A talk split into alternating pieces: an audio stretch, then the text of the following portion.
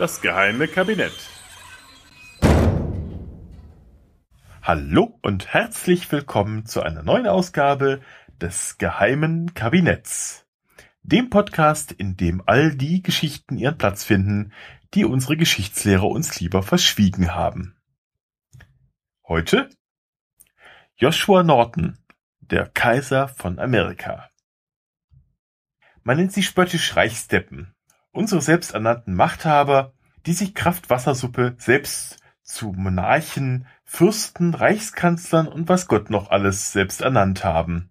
Leicht verwirrte Mitmenschen, die aus ganz persönlichen Gründen sich von dem demokratisch legitimierten Staat distanzieren, indem sie ihren eigenen Staat gründen oder die Geschicke eines längst verflossenen Vorgängerstaates aufgrund von ihnen selbst nicht ganz verstandener Interpretationen des Völkerrechtes an sich reißen wollen. Gerne noch unterfüttert mit esoterischen und braunen Ideologien. Das ist allerdings nicht nur ein deutsches Phänomen, auch andere Staaten kennen derartige verwirrte Geister und erst recht nicht nur ein Phänomen der Gegenwart, wie wir gleich sehen werden. Vor circa fast genau exakt 200 Jahren, ich weiß nicht genau, wie ich sonst ausdrücken soll, wurde so eine Gestalt geboren. Joshua Abraham Norton. Sein Geburtsdatum, deswegen habe ich gerade etwas rumgedruckst, ist etwas unklar. Hypothesen reichen von 1811 über 1814 oder 15 bis 1819 mit einer Tendenz zum ältesten Datum. Sicher ist nur, dass er in London in einer Familie von findigen Geschäftsleuten hineingeboren wurde. Sein Vater suchte und fand sein Glück 1820 in Südafrika. Sein Sohn Joshua schien zunächst das Talent seines Vaters geerbt zu haben, denn nachdem er mit einem Geschenk seines Vaters von 40.000 Dollar 1849 nach San Francisco ausgewandert war, machte er zunächst gute Gewinne mit Grundstückshandel und bei Geschäften mit den vom Goldrausch angesteckten Glücksrittern. Als durch eine Hungersnot in China der Preis für Reis plötzlich auf nahezu das Zehnfache stieg, wurde er offenbar gierig und versuchte durch den Ankauf einer riesigen Schiffsladung Reis den Handel zu kontrollieren. Zu seinem Pech jedoch kamen nun plötzlich regelmäßig Schiffe mit Reis an Bord aus Peru und der Markt an Reis brach quasi über Nacht zusammen. 1856 musste Norton Konkurs anmelden. Ein Versuch, den Kauf vor Gericht anzufechten, schlug fehl. Und was macht man gewöhnlich, wenn nicht alles nach Plan läuft? Man hadert mit dem Staat. So offenbar auch Norton, der nach einer mehrjährigen Auszeit, keiner weiß, was er da wirklich getrieben hat, am 17. September 1859 urplötzlich zum Kaiser der Vereinigten Staaten ausrief. Seine Proklamation schickte er an mehrere Zeitungen.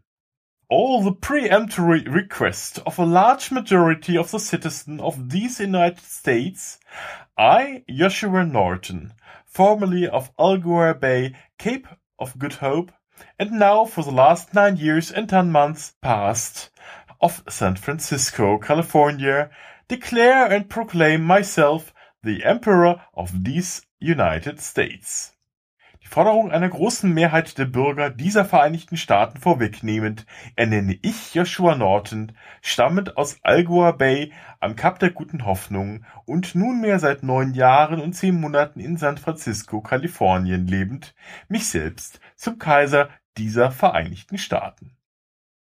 Den Kongress, der war ja nicht mehr nötig, löste er auf, da, Zitat, Betrug und Korruption die ehrliche und angemessene Äußerung des Volkswillens verhindern. Dass offene Verstöße gegen die Gesetze immer wieder vorkommen, die von Banden, Parteien, politischen Vereinigungen und Sekten angestachelt werden. Dass ebenfalls der einzelne Bürger nicht den Schutz von Person und Eigentum genießt, den er verdient. Gezeichnet Norton I., Kaiser der Vereinigten Staaten und Reichsverweser von Mexiko. Seltsamerweise reagierte der Kongress darauf aber überhaupt nicht und fuhr fröhlich fort, trotz des kaiserlichen Erlasses die Regierungsgeschäfte in Washington weiter auszuüben. Norton schäumte. Stärkere Geschütze mussten her, wortwörtlich. Er rief daher 1860 die Armee auf, dem Treiben ein Ende zu setzen. Zitat da eine Gruppe von Menschen, die sich selbst der Nationalkongress nennt, in offener Verletzung unseres kaiserlichen Erlasses vom 12. Oktober letzten Jahres, der den genannten Kongress für aufgelöst erklärt hat, zurzeit in Washington tagt. Da es höchst notwendig für das Ansehen unseres Reiches ist, dass diesem Erlass strikt Folge geleistet wird, daher nun geben wir hiermit den Befehl und Anweisung an den Generalmajor Winfield Scott, den Oberbefehlshaber unserer Armeen, unverzüglich mit gegebenem Nachdruck die Hallen des Kongresses zu räumen. Aber auch die Armee schien ein wenig schwerhörig zu sein oder sie las die entsprechenden Zeitungen nicht. Notgedrungen löste der Kaiser nun die Verfassung auf, verbot die Republikanische und Demokratische Partei und druckte 25 und 50 Dollarscheiner seiner eigenen Währung. Als er versuchte, von den großen amerikanischen Banken Millionenkredite aufzunehmen, erwiesen sich diese gegenüber seinen kaiserlichen Wünschen als merkwürdig störrisch. Und nicht nur die. Als etwa die Central Pacific Railroad seine berechtigte Forderung nach kostenfreien Mahlzeiten abzulehnen wagte, schaffte er sie kurzerhand ab. Sein Reich, die Straßen von San Francisco, inspizierte seine Majestät gewöhnlich in einer kunstvollen blauen Uniform mit goldenen Schulterstücken, welche er von Offizieren des Armeestützpunktes Presidio bekommen hatte und zu der einen bunten Hut mit Straußenfeder und Rosette trug. Majestätisch stolzierte er auf einen Stock gestützt daher, bei Regen schwenkte er einen bunten chinesischen Schirm. Stets folgte ihm ein Tross von Straßenkötern und Kindern. Hof hielt er in einer für 50 Cent am Tag gemieteten schäbigen Wohnung, von deren Wänden die verblichenen Konterfeie von Queen Victoria und Kaiserin Eugenie auf sein wackliges Feldbett blickten.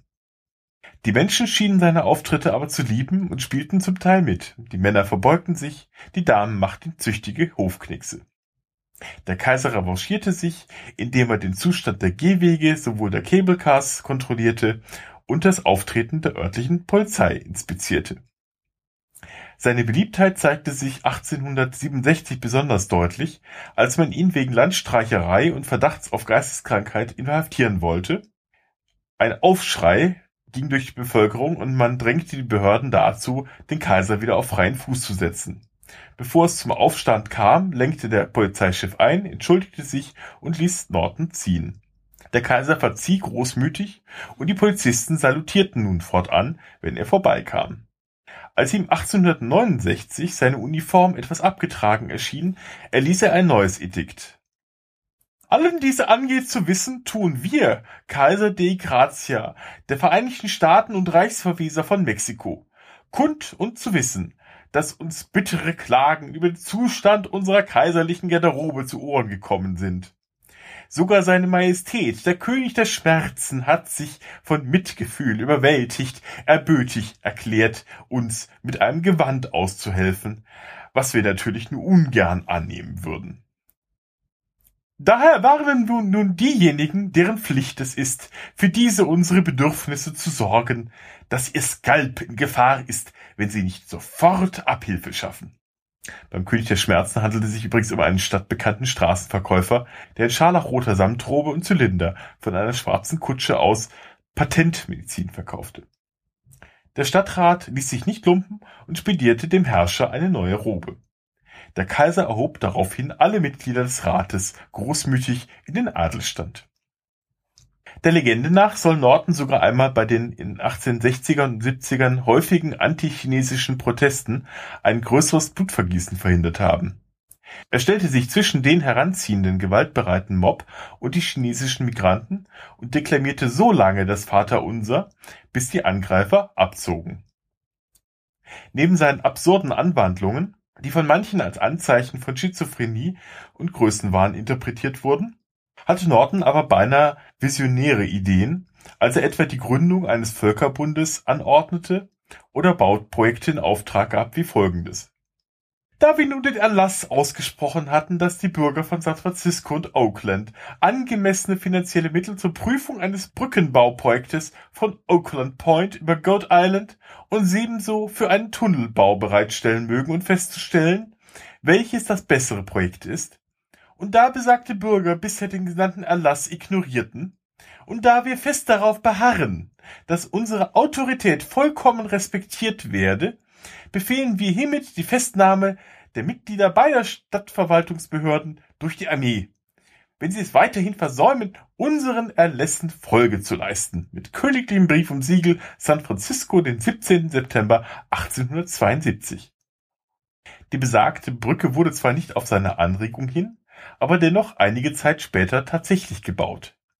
Die Bay Bridge, die seit 1936 San Francisco und Oakland miteinander verbindet. Seit 1939 erinnert gar eine Plakette an einem Pfeiler daran, dass bereits Kaiser Norton den Bau der Brücke angeregt hatte, und in späteren Jahren gab es sogar mehrere Anläufe, die Brücke nach ihm zu benennen. Den jüngsten erst im letzten Jahr.